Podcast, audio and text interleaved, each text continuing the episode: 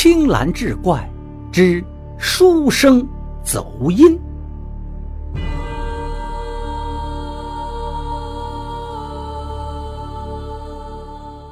话说清康熙年间，浙江有个书生，名叫张宏书，长得是一表人才，风度翩翩。他的父亲是做丝绸生意的商人，家境殷实，不愁吃喝。张红书年近三十，还未成亲，并不是没人嫁给他。像他这条件，那媒婆早就踏破了门槛。可是他心里早就有自己的主意，一定得找一个一见钟情的姑娘相伴一生。爹娘为此事急得头发都白了，可是张红书却一定要坚持自己的态度，父母拿他没办法。因为他们了解儿子的性格，只要他认准的事儿，八匹马也拉不回来。两年之后，张红书偶然遇到一个唱戏的女子，立刻被她风情万种的身段所迷住。尽管父亲不太满意唱戏女子的出身，但是儿子却扬言非她不娶。为了不让张家断后，爹娘还是勉强同意了这桩婚事。谁也没想到，这女子竟然是个薄命之人。两个人成亲没多久，她便得了一场重病，撒手而去。张红书经受不住这个打击，终日里郁郁寡欢，对亡妻是日思夜想，不吃不说话，整个人变得捏捏呆呆。父母看在眼里，是急在心上。看着日渐憔悴的儿子，他们心疼至极。为了一解儿子的相思之苦，父亲决定去请云龙山上的云鹤道长。据说这位道长会走阴，他能让阳间的人去阴曹地府走一遭。当父亲把这个消息告诉张红书的时候，张红书眼前一亮，立刻精神抖擞，催着父亲马上就动身。日暮时分，一位上了年纪的老道士跟着他父亲就回来了。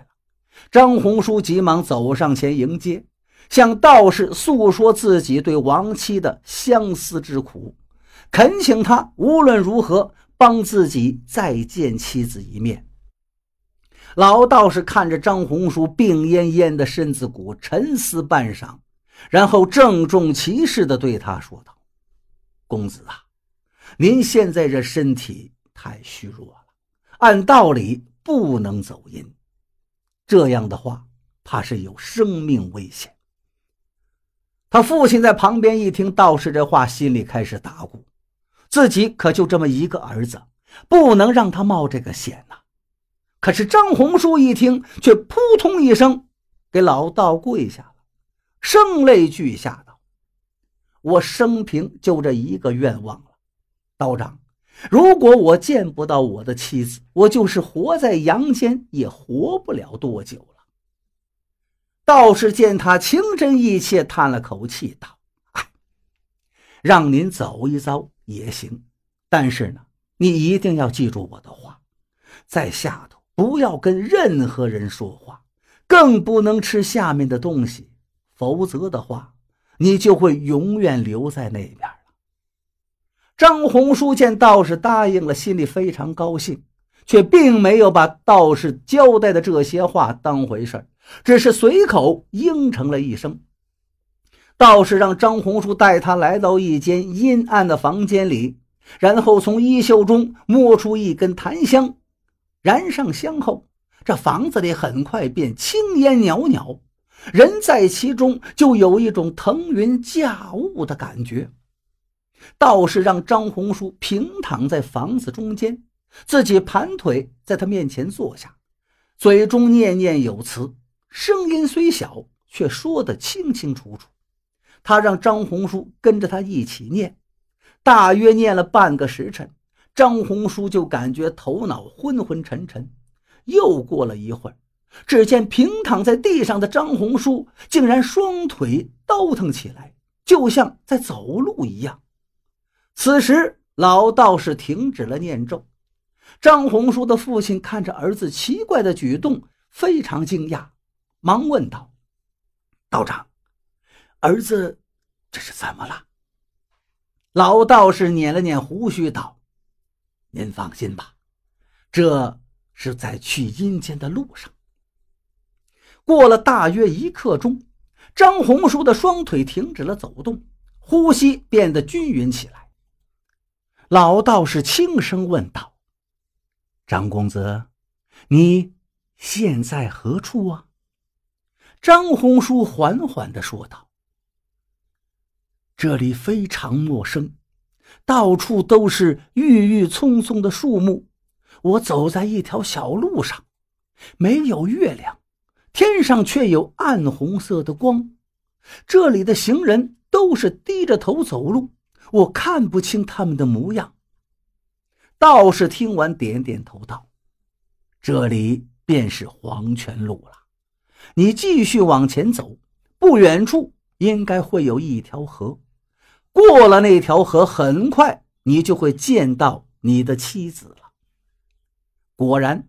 很快，张红书的双腿又走动起来，可是走了没多一会儿，便停了下来。